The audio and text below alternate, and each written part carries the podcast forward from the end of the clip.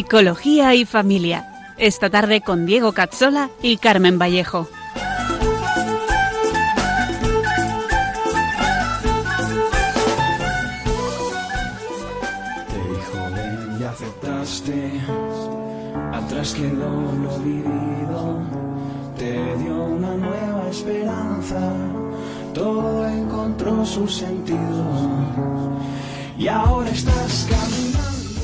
Bienvenidos a nuestro programa Psicología y Familia con Diego Cazzola y con Carmen Vallejo, un programa para profundizar en la vida de la psicología humana y de la familia.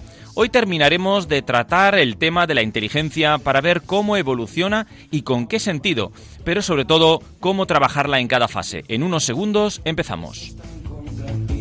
Están contra todo lo tuyo.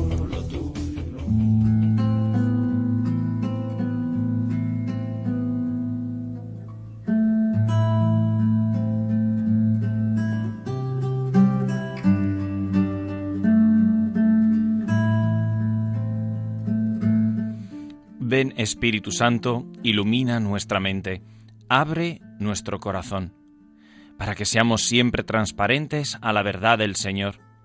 Que la Virgen María, nuestra tierna Madre, nos guíe con firmeza, sabiduría y humildad en el camino del amor verdadero, por Jesucristo nuestro Señor. Amén.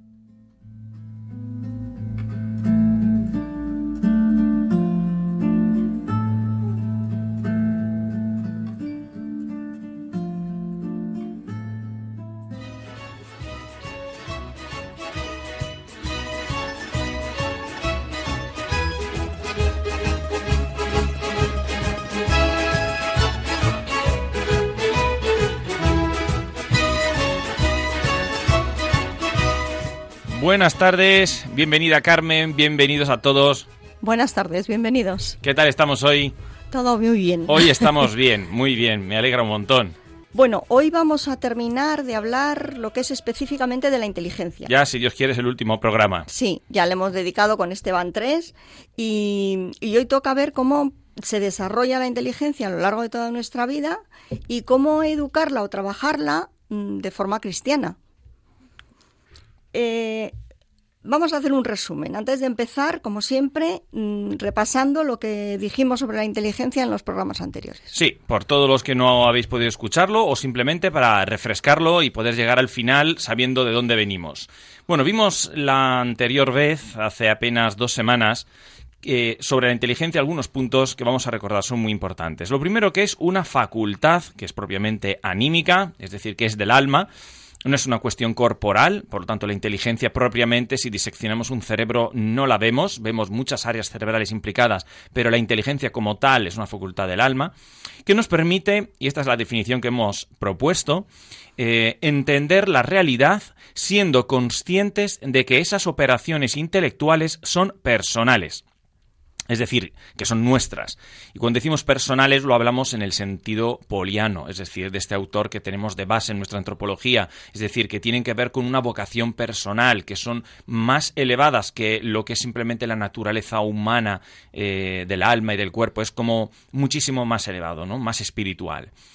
Hemos dicho también que entronca eh, con el yo, y, es un puente, por lo tanto, entre el entender espiritual, que nos abre eh, a Dios, a entender las cosas divinas, que es lo más importante, y la dimensión más sensible, más práctica del, del mundo. Por eso la inteligencia eh, está, por un lado, envuelta de luz divina y de organicidad. Somos espirituales y corporales eh, a la vez. Somos espíritus encarnados, digamos, de alguna manera, o carne espiritualizada y esas palabras no son mías, pero son muy, muy significativas, muy bonitas, muy esclarecedoras. También explicamos que la inteligencia capta la verdad y esta es entendida como algo bueno por parte de la voluntad mm, que es pasiva, lo, lo, hace todo de forma pasiva, capta esa bondad y de eso que es verdadero y se mueve hacia ello.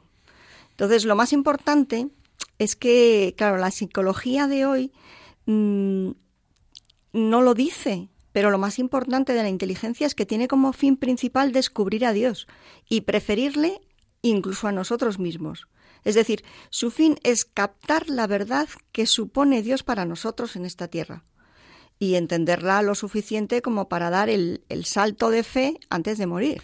Este quizás sea un poco el eje de todo el trabajo que estamos presentando sobre la inteligencia. La inteligencia hoy es un error entenderla solamente como lo que, eh, lo que nos dicen, ¿no? Como el ser muy listo y ya está, hacer muchas matemáticas. Las capacidades. no, que ni tiene. cuatro carreras que puedas tener. Hay gente que con muchísimas carreras no ha llegado a entender verdades muy importantes. Y si entendemos esto de que la inteligencia va dirigida a entender, a entender las verdades más grandes, no solo las más humanas, y no muy personales, es decir, la realización personal, eh, nos perdemos realmente lo que es la inteligencia, ¿verdad? Bueno, pues desde un punto de vista también más psicológico y práctico, vimos también que la inteligencia sí es cierto que implica también eh, la capacidad, por ejemplo, de moverse en conceptos lingüísticos por un lado, abstractos eh, por el otro, lo que era el razonamiento fluido, eh, visoespaciales, es decir, entender todo lo que es visual y, mm, y que implica un movimiento a nivel mental. Bueno, esas son las cosas que se evalúan también en, en la psicología real hoy en día y que no es que estén mal, simplemente que no nos podemos quedar con ellas. De la misma manera, la memoria de trabajo, la capacidad de retener información y trabajar sobre ella es parte de la inteligencia. Y luego la velocidad de procesamiento. Eso también era muy importante porque gente que es muy rápida, habíamos dicho, ¿no? En la inteligencia, es decir, en los procesos intelectuales, pero que no por eso tiene que entender más. ¿De acuerdo? Y la esencial eh, que habíamos visto también eh, eh, de la inteligencia es que había que distinguirla de lo que era la creatividad, no solamente de la velocidad y de la memoria. Y dijimos que la creatividad es un, un don de Dios que acompaña a la inteligencia, iluminándola de una forma peculiar para el bien común, o bien para la familia, o bien para la comunidad donde esté, o incluso por toda una nación, o incluso el mundo entero, en caso de grandes descubrimientos que habríamos hecho, por ejemplo, sin esa luz que Dios dio a Santo Tomás. Pues nos habríamos perdido el 80% del magisterio de la Iglesia, que se basa en Santo Tomás. Por lo tanto, eso es una cuestión muy importante. Y lo esencial también, eh, son todos aspectos esenciales, evidentemente, desde un punto de vista ya educativo, es lo que implica la inteligencia para desarrollarse o para expresarse. Sí, porque la inteligencia necesita de esa integridad cerebral o neurológica, necesita de ese sustrato. Y el deseo también con cierta tensión de aprender y conocer, que es lo que conocemos habitualmente como motivación. Eh, y esto pues permite la atención a los estímulos que hay que aprender o estudiar, ¿no? Decíamos esto, por ejemplo, con los problemas de atención que observamos muchos eh, alumnos hoy en día, y por muchos me refiero que el 60% más habíamos visto tenían pues este problema con medicaciones y cosas respecto a la atención. Y dijimos que antes que la atención va la motivación. Por eso la motivación es fundamental, en el, eh, es un- tiene un papel fundamental en lo que es la, la inteligencia. Vimos eh, también la estabilidad afectiva tanto interna, una estabilidad emocional mía propia, como externa, las cosas que el, ambiente que nos rodea, que puede ser el ambiente de nuestros hermanos, nuestros padres, nuestros abuelos, también llamada lo que es seguridad emocional. Esta se fundamenta en el amor incondicional y está marcada a su vez por esos tres elementos fundamentales. Primero, ser amados, es decir, si los padres no están para quererme, pues evidentemente no estoy amado. Dios siempre me ama, pero es más difícil para el niño captarlo, ¿no? Luego sería el saberse amados. A veces los niños sí saben que los padres le quieren, hemos dicho, pero no lo perciben. Por lo tanto, sentir, eh, sentirse amados es la tercera fase necesaria o parte importante para que el amor sea realmente percibido. Ser amado, saberse amado, sentirse amado. Hay también eh, un cuarto punto que era educar el orden y el equilibrio emocional. Sin equilibrio y sin orden emocional, pero también cognitivo, una persona que sabe pensar, que sabe discutir, que sabe racionar, delucidar de una cosa a otra, abstraer, deducir, si no se, se, se aprende o no se educa en eso, es muchísimo más complicado. Por tanto, el autocontrol emocional, igual que todo el orden mental, es aprender a decir, por ejemplo, tan sencillamente como el por favor y el gracias, el perdón que dice el Papa Francisco, o vivir, eh, por ejemplo, con cierta austeridad y sencillez para que sepamos eh, redimensionar las realidades de la vida. Eso también tiene que ver con la inteligencia. Si a un niño le damos todo lo que desea y todo lo demás lo mantenemos perfecto, eh, ya estamos distorsionando su capacidad de entender las cosas ¿no? y de dirigirlo hacia lo importante. mm, otro aspecto importante es procurar esa estabilidad y esa seguridad afectiva eh, que, es, que es imprescindible, ¿no? y fundamentalmente con la presencia personal de los padres y luego, por supuesto, también el correcto estado físico y ambiental mm, en relación con la alimentación, el sueño, la actividad física, la salud, y etcétera, etcétera, que hay muchísimos elementos. Lo último, pero no lo más importante, ¿no? Es decir, eso también es importante. ¿Cuántos niños se ponen a estudiar sin haber merendado? Y no es, eso es no entender lo que consume el cerebro. Es como ir a hacer un viaje y no hacer gasolina. Y, o beber agua, beber agua. O beber agua, eso es una tontería. Beber agua es importantísimo. Yo creo que en los colegios todos los niños tendrían que estar con su botella de agua encima de la mesa. Porque claro, mm, evidentemente por orden no les dejamos salir al baño a beber, pero es que es que tienen que beber antes de cada clase por lo menos tenemos demasiada agua para no implicar esta, eh, eh fundamental. función. Pues estos son cosas que hemos dicho pues muy importantes, ¿no? Lo, que implica la inteligencia para que se pueda desarrollar. Pero finalmente habíamos hablado también como otro punto eh, de las inteligencias múltiples. ¿eh? En los últimos dos programas, repito, que sabéis que los podéis descargar y escuchar despacito. que no son varias las inteligencias, sino una que versa sobre diferentes habilidades, una sola inteligencia. Así hay ámbitos clásicos como es el lógico conceptual, eh, que es el típico académico, pero hay también el de la música, el del arte, el de las relaciones interpersonales, la esfera emocional, el movimiento corporal, y estas los habíamos mencionado y trabajado un poquillo, ¿no? Bueno, pues antes de continuar con el nuevo contenido mm, referido a la inteligencia, vamos a recordar que para preguntas y sugerencias podéis escribir al correo psicología y familia 2 arroba radiomaria.es. Y para seguir las fechas de nuestros programas podéis apuntaros a nuestra página de Facebook, facebook.com barra psicología y familia 2. Y ya sabéis que los programas anteriores los tenéis colgados, como ha dicho ya Diego, en, en las páginas de los podcasts de Radio María, en radiomariapodcast.es. Y también podéis pedir a la radio para que os los envíen a casa. Así que escribirnos tanto para sugerencias como para preguntas, lo que os pasa, lo que queréis que os contestemos y o bien por correo o bien en, en directo, pues os vamos a contar lo que, lo que podamos. Entonces, vamos a mm, dar el paso entonces ahora a lo que es la parte nueva del programa y con la que vamos a concluir este ciclo sobre la inteligencia antes de pasar a, la voluntad y a las decisiones. La voluntad de la inteligencia a lo largo de la vida.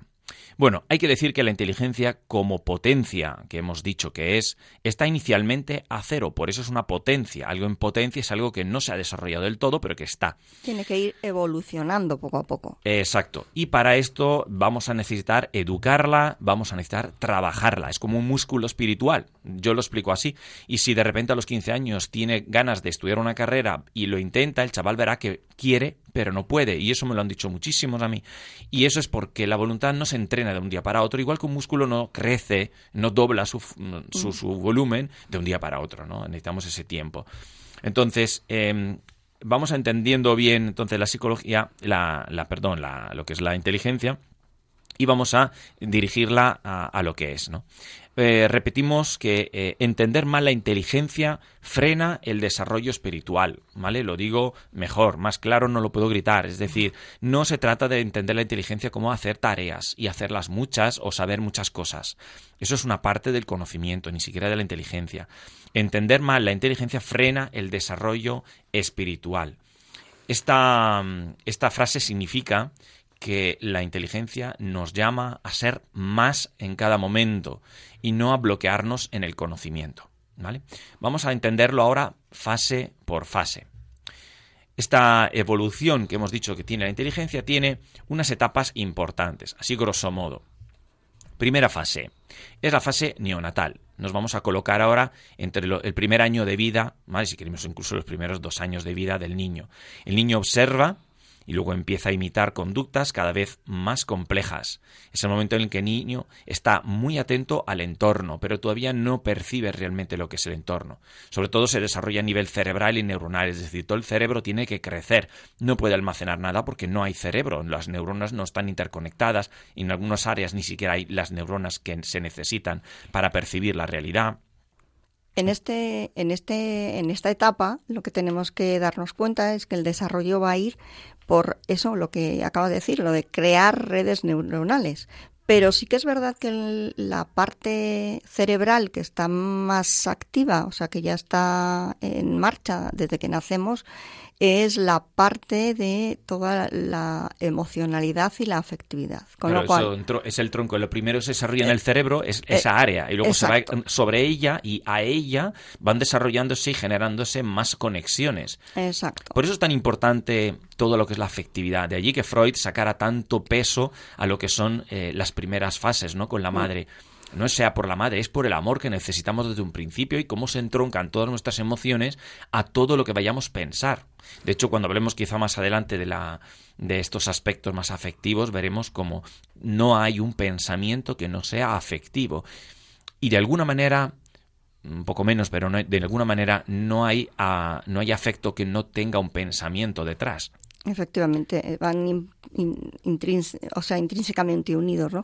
Entonces, en esta etapa, ¿qué podemos hacer los, los padres en, las, en la familia? ¿Qué podemos hacer? ¿Cómo trabajamos, por ejemplo, en esta área la inteligencia correctamente? ¿O cómo Pues- podemos potenciarla, Carmen? Eh, lo, que, lo que tenemos que hacer es eh, estar atentos a que las, las redes neuronales se, se establezcan de una forma correcta. ¿Y eso cómo se hace? Porque, claro, no son cables que empalmamos con cinta aislante, ¿no? Eso se hace a través de eh, la relación que el niño va percibiendo, que lo, que lo acabas de comentar tú, y de las oportunidades que el niño tiene de, de juego, digamos, en esa interacción con el adulto. Entonces es muy importante el tiempo que le dediquemos a, a jugar con el niño en el suelo o tu- en, un espacio amplio. El niño necesita espacio amplio, no metido en la cunita y el parque. Eh, y luego eh, necesita que todo ese juego que él va haciendo, que tú mu- muy bien lo has dicho antes, que él va a empezando a, observar e imitar conductas, mm, que lo haga en ese ámbito, siempre que- con lo que su cerebro es capaz de eh, asimilar en cada momento, no más de lo que su cerebro puede asimilar. Que a veces eh, es una cosa muy sencilla. El cucú tras tras, que ya con el año lo hacen perfectamente, eh, son cansinos, son muy repetitivos. Se lo ponen encima. es se que lo, quitan, se lo necesitan. Pero, sí, necesitan repetir. pero es curioso que parece como menos inteligente necesitar repetir las cosas. Al revés. Pero que para los, niños- mayores es así. En pero los para los niños, niños no. No. Y luego es súper importante, por ejemplo, el establecer los ritmos eh, de la vida. O sea, va a influir en todo su ritmo posterior y el ritmo posterior va a ir unido a los aprendizajes, a esa inteligencia como persona que nos va a permitir acercarnos más a Dios, porque, porque vamos a estar eh, en un estado más mm, eh, de calma interior, diría yo, ¿no? Y mm, entonces los ritmos, los horarios, los tiempos de sueño vigilia, l- los excesos de... mm, Yo hay veces que a mí me, me- me preocupa cuando veo a- a bebés pequeños o en los centros comerciales mm, allí metidos muchísimas horas que dices, pero si este niño necesita estar en su casa, en una relación afectiva, a ver que yo no digo que no se les pueda sacar de casa, ¿eh? Me Claro, refiero no. a, a- a que sea como la casi la única actividad, ¿no? Entonces ahí tienen un gran ruido de fondo, un gran, un gran estímulo visual, eh, la relación afectiva de padre-hijo, madre-hijo, pues Sobre todo el silencio en el que El él pueda silencio en trabajar. el que él porque pueda. el niño, claro, Entonces, le distrae todo, todo, le distrae todo, y entonces no se centra en lo suyo. Yo he visto padres, por ejemplo, a las once y media o a las doce de Ah, la y noche en eso bar. es lo que iba a decir yo. Eso es lo En que iba a decir Ah, yo. Las- los horarios, los horarios. O sea, es que el niño necesita, mm, necesita, porque Su pierde, claro, es que pier- no puede aprender así cuál es el día y cuál es la noche. Por y cuidado, que recordamos que lo que estamos hablando no es por hablar, es para que la inteligencia se desarrolle de manera óptima. Y hemos dicho Claro. que la inteligencia nos lleva a lo máximo que somos nosotros. Eh, más que la voluntad, eh, también hemos dicho, porque la inteligencia nos, nos trabaja en la verdad y la voluntad va a captar lo que es verdadero, pero si la inteligencia no está bien trabajada, no captamos eso. Entonces luego el niño no quiere lo que nosotros queremos que quiera, porque lo que él quiere no es lo que era verdadero. Eso es muy importante. Y quieren mucho ruido. ¿Por qué quieren tanto ruido hoy en día? Porque nacen en ruido. Eh, Es, es una tontería. ¿Por qué quieren las cosas No. inmediatas? Porque interactúan con cosas inmediatas. Entonces, lo que hacemos los primeros años de vida, los primeros dos años, es fundamental, mucho más de lo que nos podemos llegar a creer, que parecen unas plantas que están allí y no es así. Una cosa muy importante, por ejemplo, con los niños pequeños en concreto, para desarrollar la inteligencia, fijaos, es la importancia de los abrazos. Exacto. Es una tontería, a pri- a priori parece una tontería, pero el- cuando el niño está en brazos es como si le re- recolocáramos psicológicamente en, el- en la situación afectiva del útero, en el que está abrazado, recogido constantemente y por lo tanto realmente necesita. Eso le da tranquilidad. Cuando llora le tenemos que coger, pero no cogerlo por las axilas y mirarle y decirle por qué lloras, ¿no? Que a No. veces no sale hacer Es- eso. No, no, es, Es es darle- abrazarlos. abrazarles para darle. Contención. El Exacto. tema es la contención y el ritmo, porque cuando llora un bebé nos sale automático mecerle. Eso es ritmo. Por supuesto. Bueno, pues esta es la fase neonatal, digamos, de 0 a 1 años. Hay otra fase que es de los, hasta los primeros 4 años, de 1 o 2 años a los 4 o 5 años. Es como una fase infantil.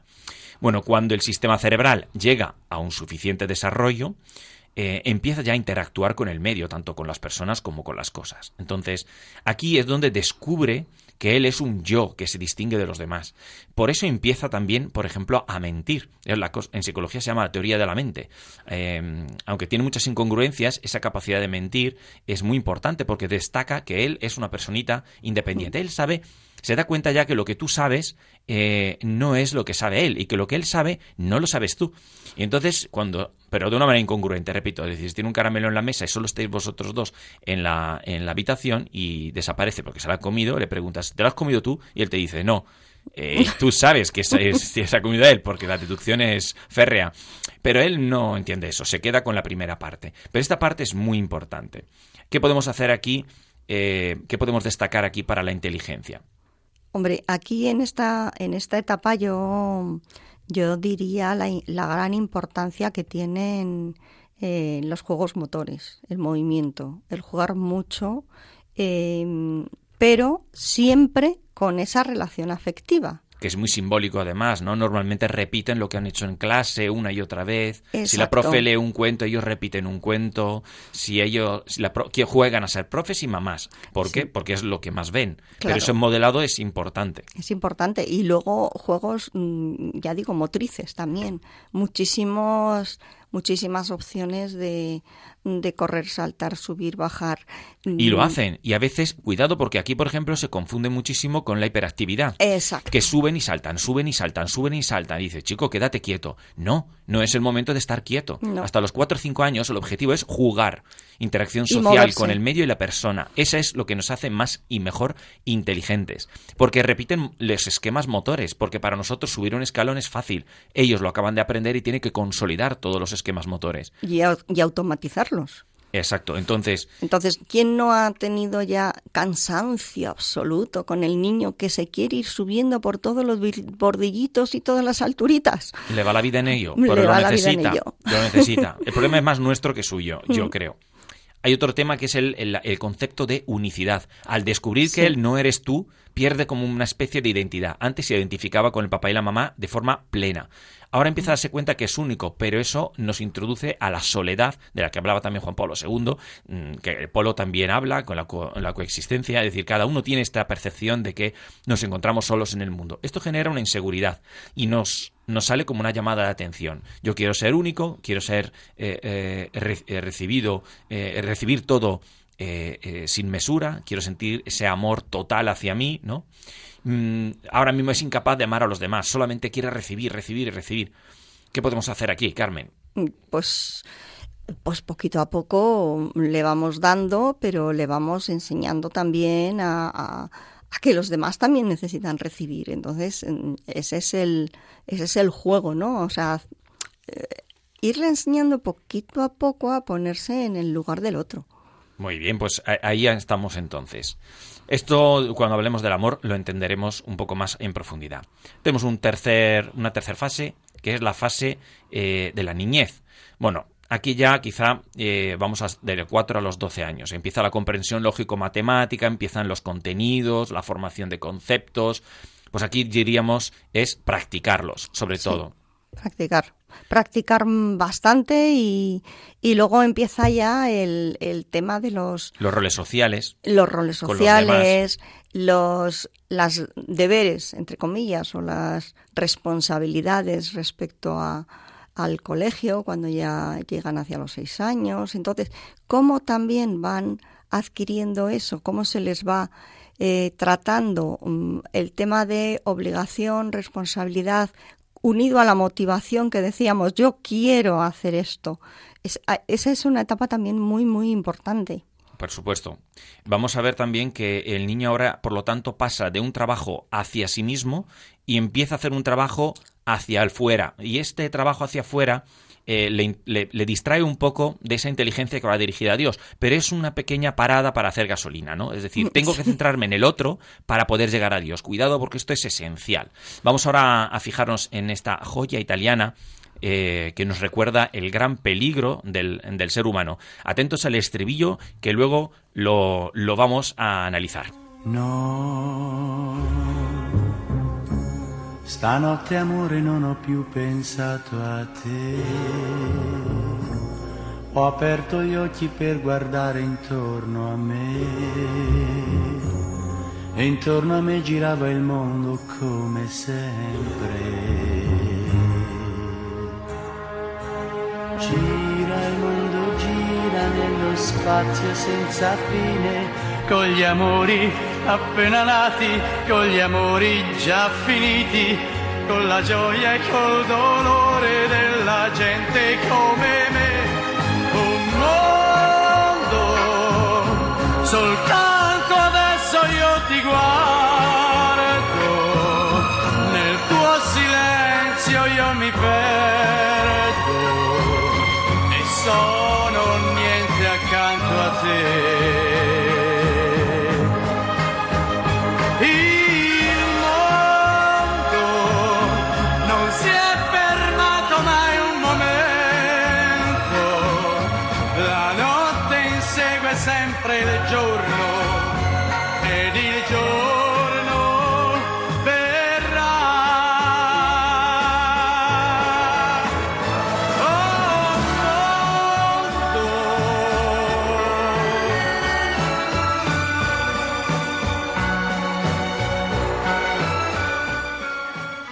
Bueno, pues volvemos en Psicología de Familia con Carmen y con Diego. El mundo nunca se ha parado ni un momento, dice Jimmy Fontana.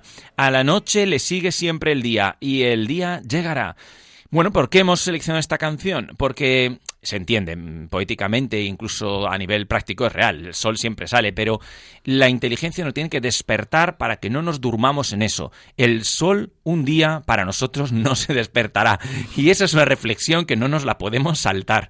Por lo tanto, hay que adentrarse en esto. Y para esto tenemos la cuarta fase eh, importante de la inteligencia, la fase adolescente. Esta fase es la plenitud de la abstracción y el replanteamiento del sistema de creencias para favorecer la asunción de lo que hemos aprendido como algo personal. Lo hemos aprendido y ahora tenemos que hacerlo como algo personal, a eso es a lo que me refiero. Estamos hablando de los 12 a 20 años más o menos. La adolescencia la hablaremos, la trataremos de una manera individualizada cuando terminemos con la parte antropológica. Pero lo que sí parece es interesante es entender que este replanteamiento es porque el cerebro llega a su plenitud, digamos así, neuronal, y por lo tanto todo lo que ha hecho, el, chaval se lo tiene que volver a plantear, decir, pero ¿de verdad quiero esto? Es cuando empieza a retar un poco los criterios de los padres. Claro, porque es que es el momento en el que adquiere como una autonomía total del pensamiento.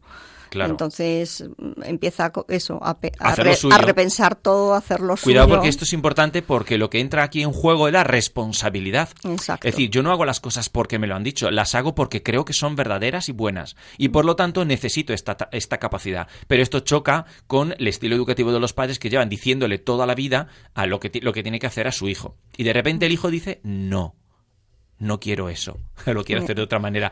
Y dices, no, por mis narices vas a hacer lo que te digo yo. Y ahí es importante, sobre todo el varón, eh, contra el varón, eh, no entrar en una, una discusión demasiado fuerte y entender esta pequeña fase. Vamos a pasar entonces a la quinta fase, la fase adulta. Estamos hablando ya pues, de los 20 a los 70 años, la fase propiamente adulta, en un sentido muy amplio, ¿vale? Eh, no quiero decir que a partir de los 20 ya somos adultos y no somos jóvenes, ¿no? Yo con 40 soy joven, así que...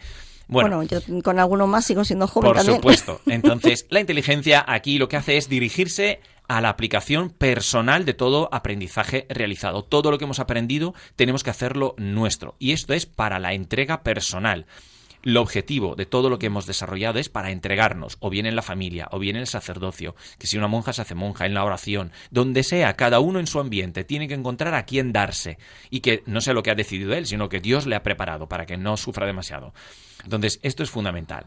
Esto es lo que se llama santidad. Es la captación del sentido profundo de nosotros mismos para llegar a entender la relevancia que tiene Dios en todo lo que hacemos. Para esto es la inteligencia. El reto mayor es no olvidar el deseo infinito de amor que tenemos, el infinito de conocimiento, de libertad, de unicidad que habíamos dicho al principio. Se trata de un dominar el mundo, como nos fue el, envío que Dios hizo a Adán y Eva, eh, sin quererle más que nuestro propio destino eterno. Tenemos que amar. amamos al mundo apasionadamente, pero, porque nos ha sido nuestro objetivo, exactamente, pero porque nos lo ha entregado Dios para hacerlo bueno. Por supuesto. Esa es la clave. Mm, nuestro objetivo es... es... mejorar el mundo para los siguientes y luego a la casa del Padre. Y eso es no tener miedo a la muerte, por lo tanto descubrir el sentido que tiene. En el matrimonio, por ejemplo, la importancia de entender esa cruz, de ir adelante, de trabajarlo al estilo de Jesús, es decir, con la entrega. Eh, el sacerdocio igual, pero bueno, ya iremos viendo y desgranando todas estas cosas cuando terminemos, ¿no? Y la última fase para eh, eh, entender lo que es la inteligencia, la fase quizá más difícil de entender y aceptar, la fase de la vejez. Pues después de los 70 años, por, decir una fecha, por, por, decir una edad, la inteligencia se va, se va deteriorando, hay un deterioro cognitivo, o por lo menos de las funciones ejecutivas. En las funciones ejecutivas me refiero sobre todo a lo que es la memoria y la atención, esa velocidad de procesar la información, que nos hacemos más lentos, y también de la conciencia. A veces puede perderse un poco pues, con el Alzheimer, la demencia senil en general, se puede perder esa, esa capacidad de darnos cuenta de dónde estamos, el concepto del tiempo también se nos pierde un poco. Pero ¿por qué ocurre esto? ¿Dios es malo, nos quiere mal en el último momento? Todo lo contrario. Todo lo contrario es para forzar el sentido último, es decir, el abandono del control. Toda la vida nos hemos centrado en coger control. Y ahora nos tenemos que abandonar a Dios. Y la mejor forma es envejecer. Por tanto, no hay que tener miedo a las canas, no hay que tener miedo a las arrugas, no hay que tener miedo al perder el control y dejárselo a otro. Si en el fondo lo que, lo que hacemos al perder toda esa capa de conocimiento cognitivo, digamos, es mm, que se vuelve a quedar más puro nuestro centro de la persona. Exacto. Yo lo digo de una palabra muy mariana, que es hacerlo transparente. Ya veremos que esta es una palabra clara. La belleza de María no consiste en lo que es ella, lo consiste en su transparencia. Eso lo podemos hacer nosotros también, no con tanta pureza, desde luego. No. Pero podemos ser transparentes a Dios y eso nos hace bellos. Que eso es lo que se dice que el viejo se hace como niño, porque el niño también tiene su centro de la persona ese sí que lo tiene ahí inmaculado, en el sentido de que no, no, hay nada de la vida que lo ha... Así que la idea es perder esa sensación de poder y de capacidad. La seguridad en nosotros mismos, digamos así, pero no en el sentido malo, sino en el sentido bueno, de abandono, ¿de acuerdo? Y favorecer la entrega a Dios de lo que somos, no de lo que hemos hecho o de lo que tenemos, que le importa muy poco eso. Renunciando a lo que tenemos eh, hasta la muerte. Y en la muerte es donde nos la jugamos eh, todo, al fin y al cabo, ¿no? Ahí es donde es el examen final. Bueno, eh, estáis escuchando Radio María en el programa de Psicología de Familia. Hemos visto la inteligencia como facultad eh, psíquicas. Vamos a pasar ahora a nuestra sección para crecer.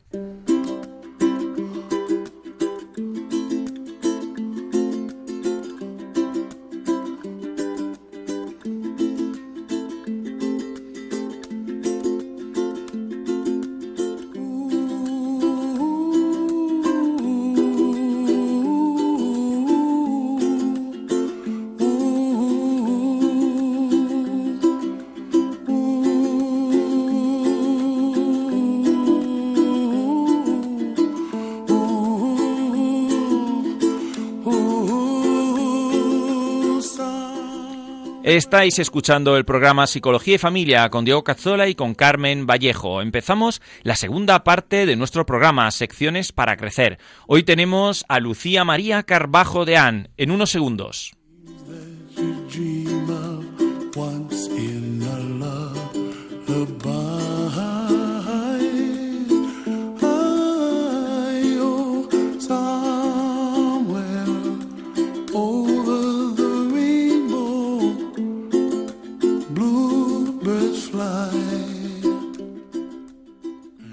Buenas tardes, Lucía. Buenas tardes, ¿qué tal? Bienvenida a nuestro programa. Eh, Lucía Gracias.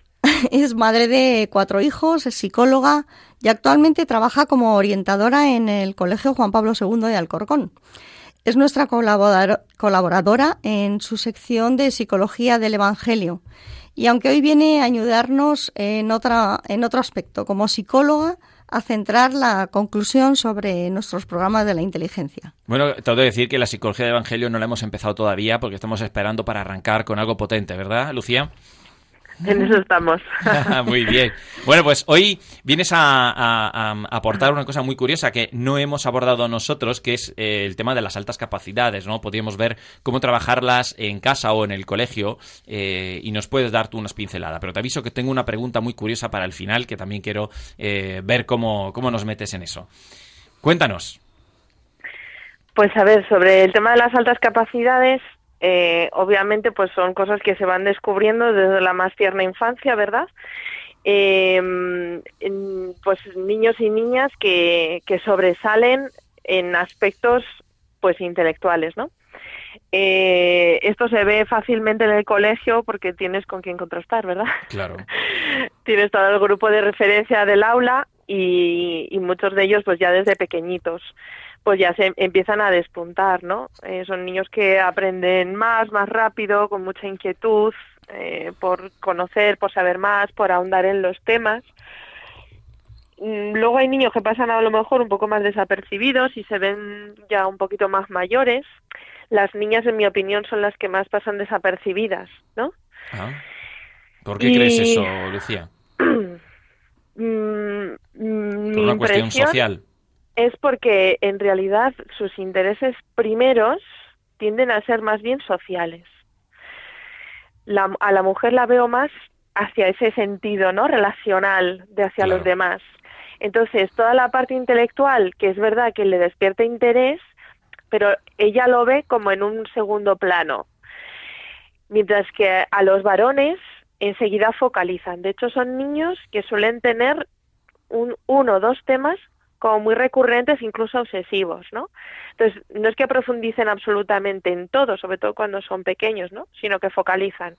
Entonces, pues tienes niños apasionados por el mundo de los dinosaurios, por el mundo mm, de la astronomía, por ejemplo, o por el mundo de los coches, ¿no? Y, entonces, y de ese tema saben muchísimo. Tuve un alumno que le encantaban las setas. Las Entonces, setas. sabía los nombres en latín de las setas, si no recuerdo mal, como en primero de primaria, con seis añitos, así. Entonces, bueno, pues focalizan mucho en, en un tema de interés, ¿no? Y profundizan, profundizan hasta donde les deja el entorno, ¿no? Em, ¿Y ¿Cómo es su comportamiento? Eh, ¿Hay algo que tenemos? ¿Cómo podemos tratar mejor a los de altas capacidades? Aquí hay una cuestión muy importante. A veces eh, yo tengo a padres, ¿no? Que están muy interesados, por ejemplo, que si suba de curso, que si se le dé más contenido, más exigencia. ¿Hasta qué punto eso es bueno, es malo? ¿Se puede lidiar con un programa también educativo que ya tenemos que es muy débil? ¿Cómo lo ves eso? Claro, mira, yo pienso que en el fondo son niños y los padres pues tienen razón un poco abandonados en el sistema escolar actual, tal y como lo tenemos planteado. Porque como son niños que en general, en general, van bien y resuelven, son resolutivos, pues no son los que al profesor preocupa. Y como el profesor tiene no sé cuántos más en clase y cada uno con su casuística que, pues cada año que pasa yo creo que aumentan todas las casuísticas Sobre todo las de las dificultades. difíciles, sí, difíciles, pues entonces mm, estos mm, estas personas pues se quedan un poco en segundo plano, ¿no? Las personas con un alto nivel intelectual. Entonces, eh, en este sentido tienen razón. Eh, por otro lado, son personas que corremos el riesgo, padres, profesores, estimuladores, personas del entorno, en mm, marcar como son inteligentes, ¿no? Entonces, lo mismo que decimos del niño que es muy rico, muy mono, muy guapo o muy deportista y, y lo dejamos ahí al pobre hombre y no, no, no, no le vemos en su totalidad, a estos nos puede pasar lo mismo, ¿no? Entonces, es muy inteligente, pues a por eso. Entonces vamos a desarrollar su inteligencia, vamos a entrenar su inteligencia, vamos a favorecer toda esa especie intelectual, ¿no? Y entonces, pues este niño que os comento que, que se sabían los nombres en latín de las setas. Y que puede estar bien, pero que no es todo. Es como pues el niño que desde primero de primaria se prepara solo para ser futbolista de mayor pero es que de mayor mm, uno no tiene que ser solo futbolista, o sea, tiene que ser buena persona, buen cristiano, Aquí estás introduciendo un tema muy importante, que es el equilibrio, ¿no? La inteligencia, como hemos dicho, es como una, un timón muy importante, pero no es, eh, no es el único objetivo, ¿no? Ser inteligentes y saber mucho.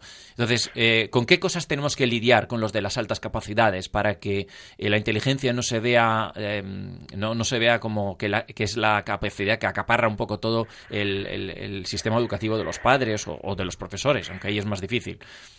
Claro, cuando son niños el problema es que eh, están metidos en el sistema escolar que se dedica a medir continuamente, ¿no? Mediante exámenes, etcétera, etcétera, pues está potencial, digámoslo así, de alguna manera. Entonces a veces podemos focalizar mucho en esto, pero hay que abrir un poco las miras y ver al niño, a la persona en su totalidad y ver cómo otras facetas de su persona se tienen que ir desarrollando a la par, ¿no? La parte afectiva suele ser una parte que suele costar, la integración en el grupo, eh, comprender que los demás no piensan como yo y que no pasa nada, que todos nos aportamos unos a otros, mi forma de sentir, de interpretar los sentimientos, de crear empatía, de mm, poder ayudar, volcarme en los demás, esa parte suele ser la que más hay que desarrollar.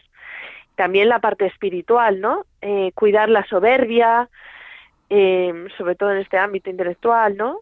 Em, y luego ir desarrollando, pues como en todos los demás eh, alumnos, quiero decir, y, niños, ¿no?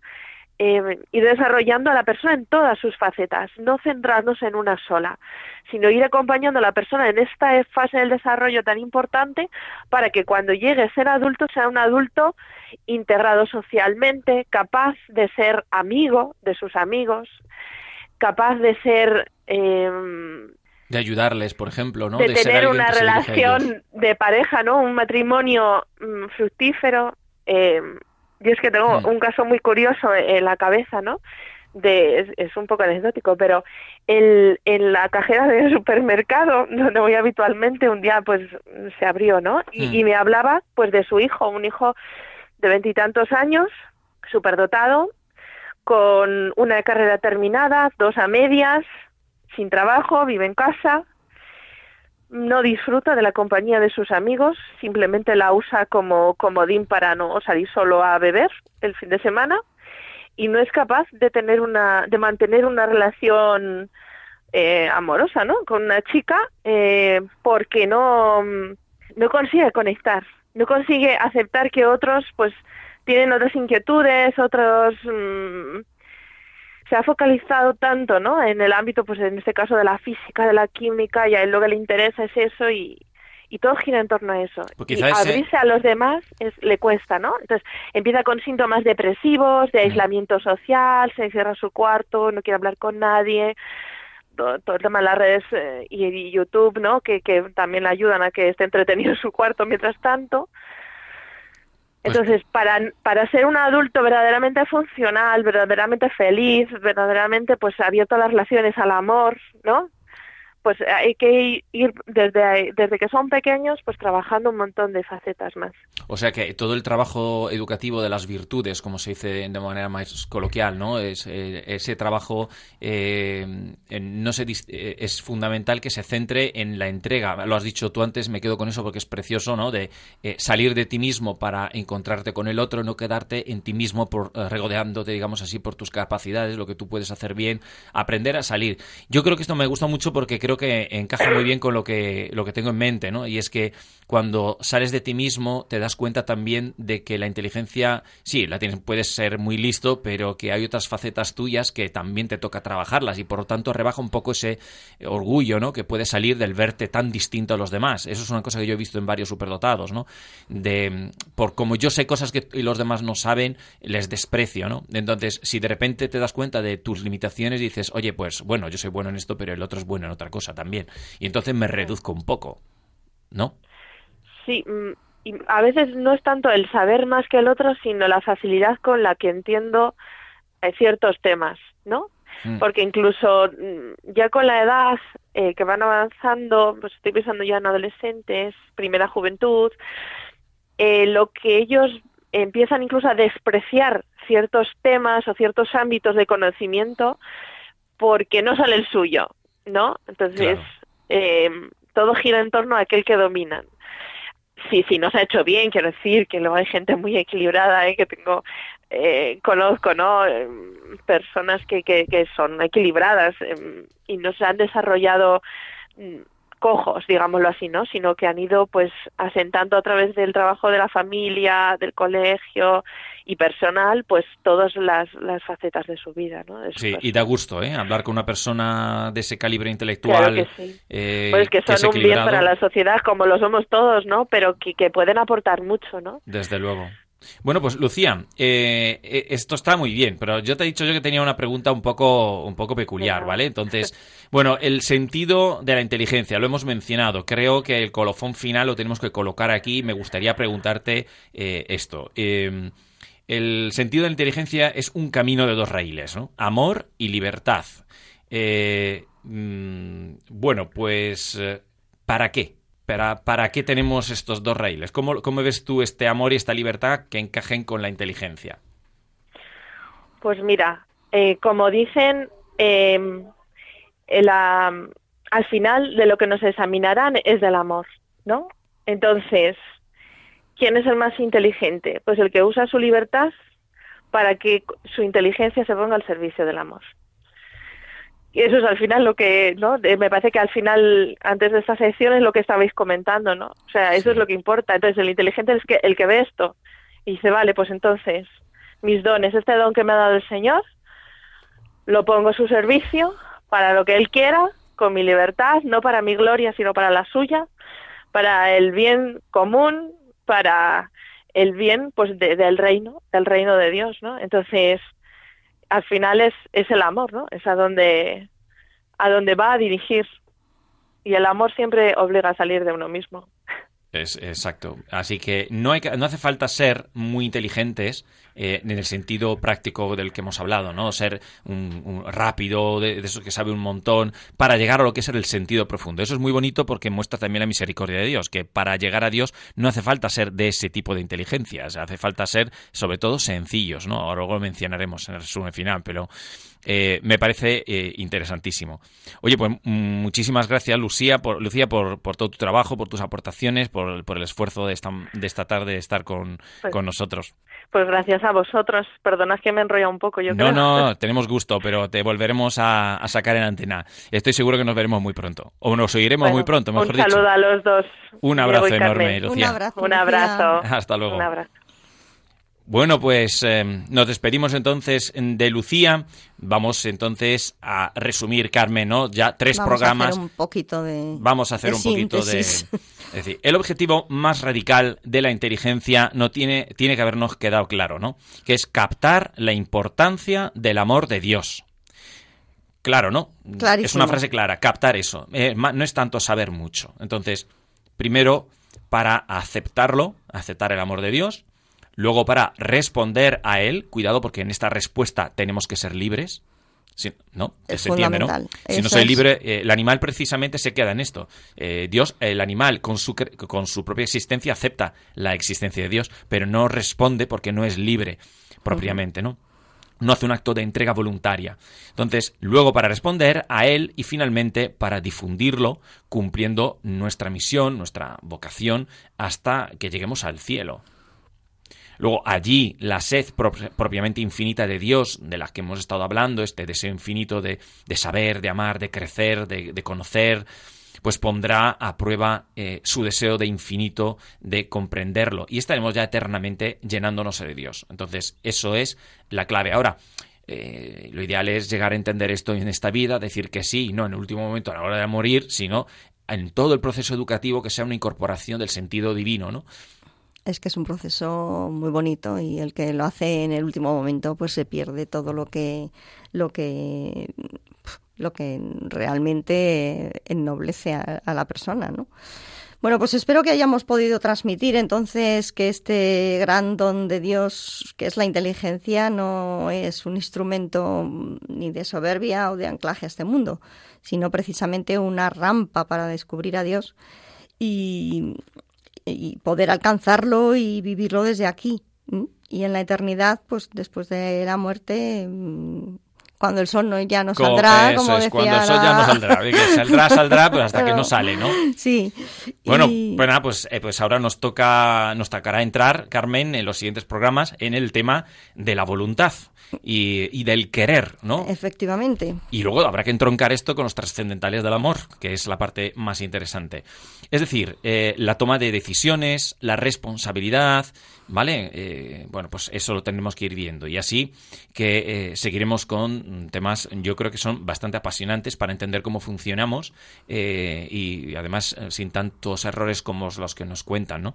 y los desgranaremos para estudiar la auténtica psicología del ser humano en este, en este programa, que es la que lleva a Dios, sin lugar a duda.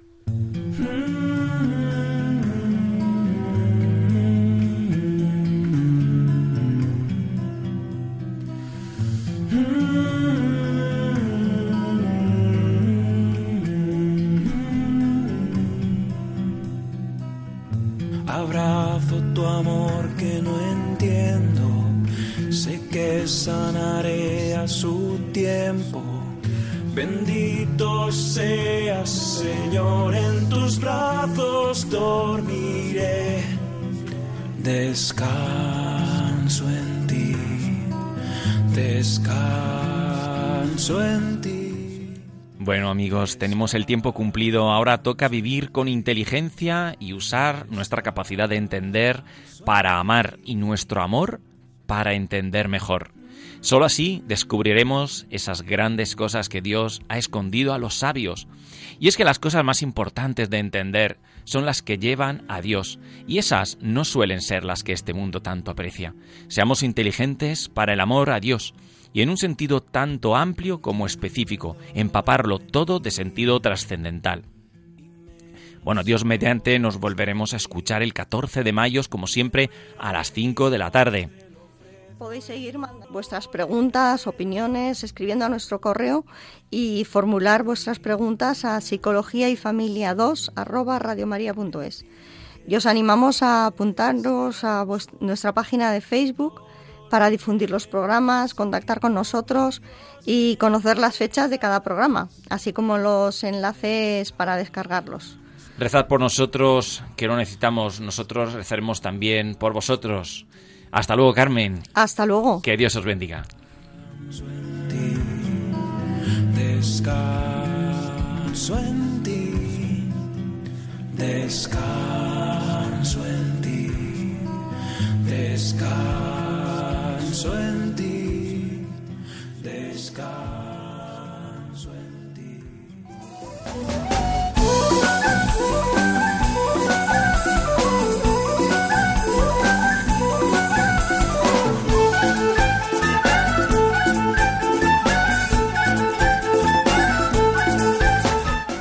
Han escuchado Psicología y Familia, esta tarde con Diego Cazzola y Carmen Vallejo.